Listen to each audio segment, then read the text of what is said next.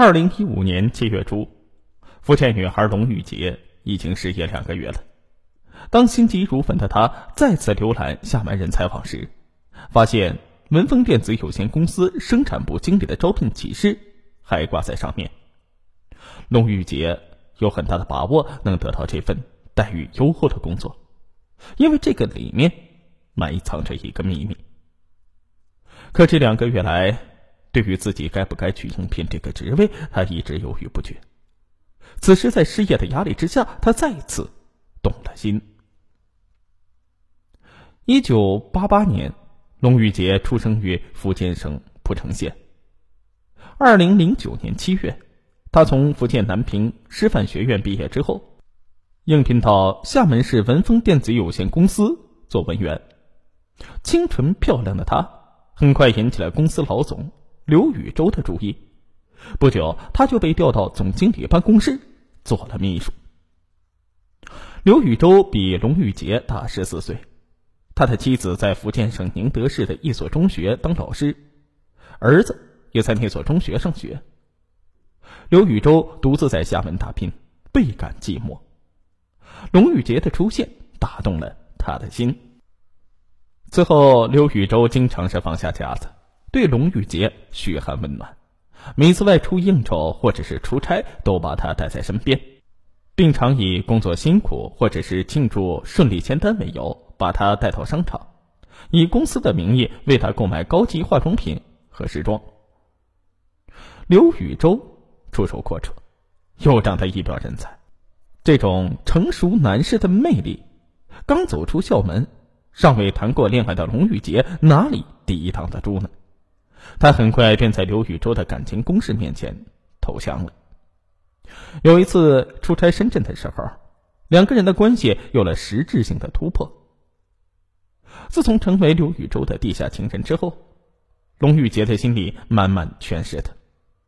他像所有恋爱中的女孩一样，给心爱的男人买衬衣、织围巾，还叠了一大瓶的幸运星。每只幸运星里都写着刘宇洲的名字。每次出差之时，两人一起游山玩水，龙玉洁就拉着刘宇洲玩自拍，留下了许多亲昵的照片。他的俏皮活泼令刘宇洲十分的着迷。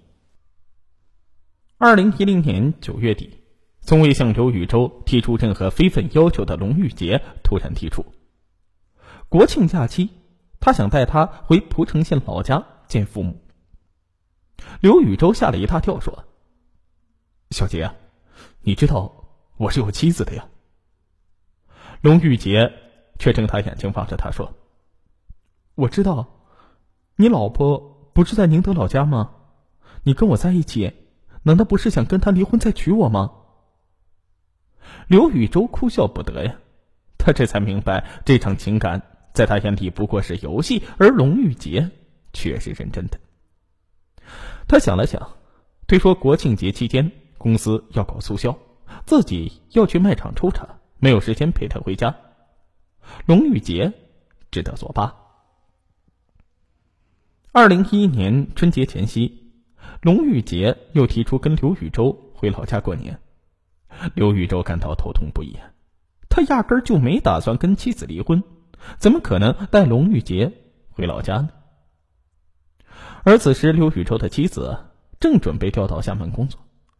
这更让刘宇洲有了危机感，他打算尽快了断与龙玉洁的关系。可他知道自己是龙玉洁的初恋，单纯的他对这段感情付出了全部的身心，如果贸然提出分手，怕他会做出过激的举动。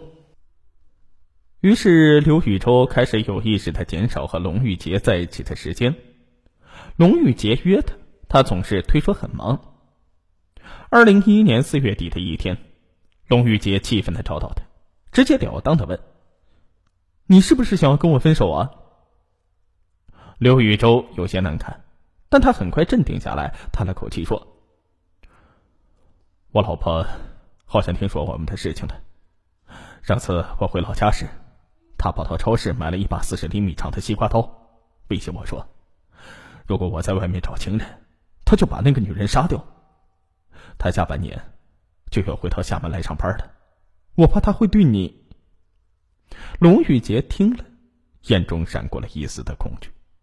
这时，刘宇洲又换了一种缓和的语气说：“小姐，我不想你受到任何伤害，我们暂时分开一段时间吧。等我找别的理由与他离婚之后，再和你结婚，这样他就不会把账算在你头上，对你也是一种保护啊。”刘宇洲真实的想法是：时间一长，龙玉洁对自己的感情自然就会淡化，到时候分手就是顺理成章的事儿。可不谙世事的龙玉洁却察觉不出他的用心，反而被他关切的话语感动，流下了眼泪。刘宇洲趁机主动提出给他十五万元作为补偿，龙玉洁哭着说：“我一天都不想和你分开，你让我好好想想吧。”龙玉洁有一个叫做吴红婷的高中同学，两人关系十分的要好。五一长假期间，龙玉洁找到在厦门一家车行做业务员的吴红婷，把自己的苦闷向他和盘托出了。吴红婷劝他说：“呀，你和刘宇洲是不可能有结果的，不如接受那笔钱和他分开。”再三思量之后，二零一一年五月十八日的晚上，龙玉杰将刘宇洲约出来。告诉他自己想通了，他流着泪说：“我会等你的。”刘宇洲则信誓旦旦的安慰龙玉洁，说自己一离婚就马上过去找他。二零一一年六月下旬，龙玉洁在刘宇洲的安排之下办理了辞职手续，又通过他的介绍去了一个与文峰公司有业务往来的电子厂做主管。从刘宇洲身边离开之后，龙玉洁十分的痛苦。为了哄他开心，吴红婷经常约他出来玩。二零一一年七月初，吴红婷与几个同事相约去 KTV 唱歌时，特意又带上了龙玉洁。在吴红婷的同事之中，有一个名叫做邱奇志的男孩。时年二十三岁的他，第一眼见到龙玉洁时，就有了一种心动的感觉。此后，他不断的向吴红婷打听龙玉洁的情况。吴红婷。明白他的心思，便有意撮合他和龙玉洁。起初，龙玉洁不愿与邱奇志接触，但是经不住吴红婷的反复劝说和邱奇志的热烈的追求，才勉强与邱奇志交往起来。